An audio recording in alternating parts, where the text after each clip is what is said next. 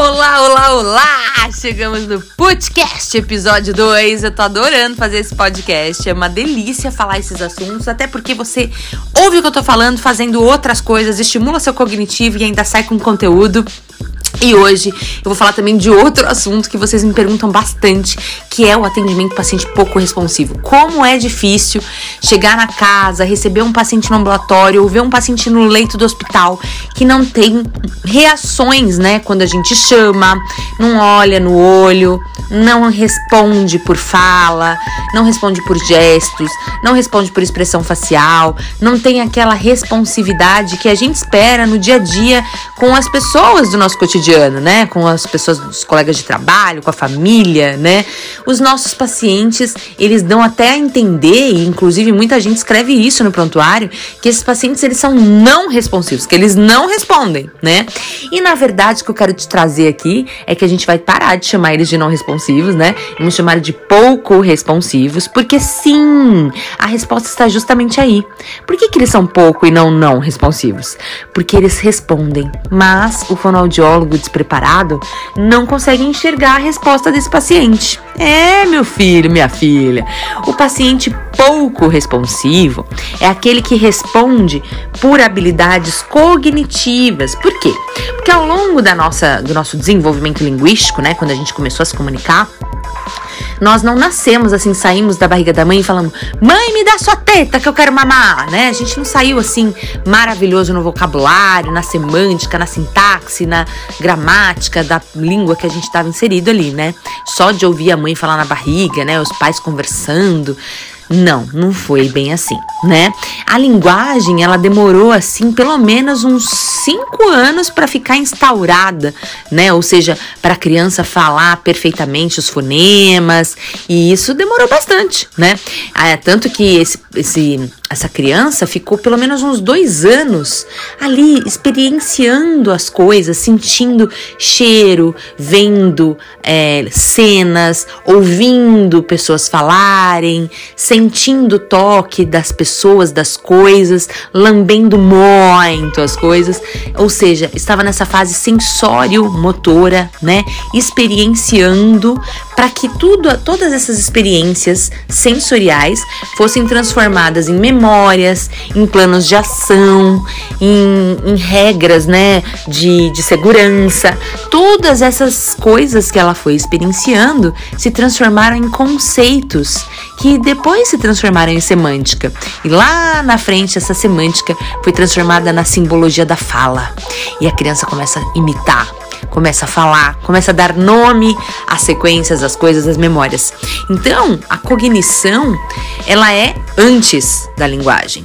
E às vezes a gente pega um paciente que sempre falou, né, que era adulto, bateu o carro, caiu da moto, e aí esse paciente tá lá não responsivo, né? Do jeito que dizem por aí. Mas o fonoaudiólogo que sabe linguagem não fala não responsivo, não, tá? Ele fala pouco responsivo. Por quê? Porque ele fala, não, o não responsivo tá morto. O paciente que não responde, ele não tem nenhuma resposta do ponto de vista é, comunicativo, né? Do ponto de vista. Uh, clínico. Ele é um paciente morto, é um paciente em coma, esse tipo de paciente que o fonoaudiólogo nem atende. Agora, o fonoaudiólogo vai atender um paciente que pode deglutir uma saliva durante um atendimento? O fonoaudiólogo vai atender um paciente que pode melhorar a cialorreia? E por que, que ele é não responsivo? Se fosse não responsivo, o fonoaudiólogo nem ali tava, gente, porque reabilitação é pra gente que vai responder, não é? Então ele é pouco responsivo. Por quê? Porque ele não responde o que a gente gostaria, né? O que a gente espera para a idade, para a escolaridade daquele paciente. Mas a gente já vê respostas do que vem antes disso, que é o cognitivo. E aí você vai analisar que às vezes o próprio cognitivo está muito também é fraco, tá muito despreparado. Então você compara, né? Nossa, eu coloquei uma buchinha aqui na, na mão de um bebezinho, ele pegou apertou devagarzinho e foi levando para a boca.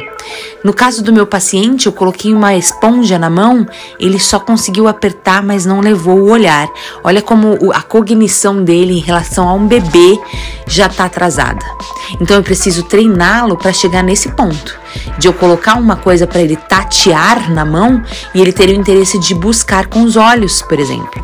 Então, como que eu atendo o paciente que é pouco responsivo? Eu começo pelos cinco sentidos. Ai, Paula, não tô aguentando mais ouvir seus podcasts. Você fala sempre a mesma coisa. pois é, gente.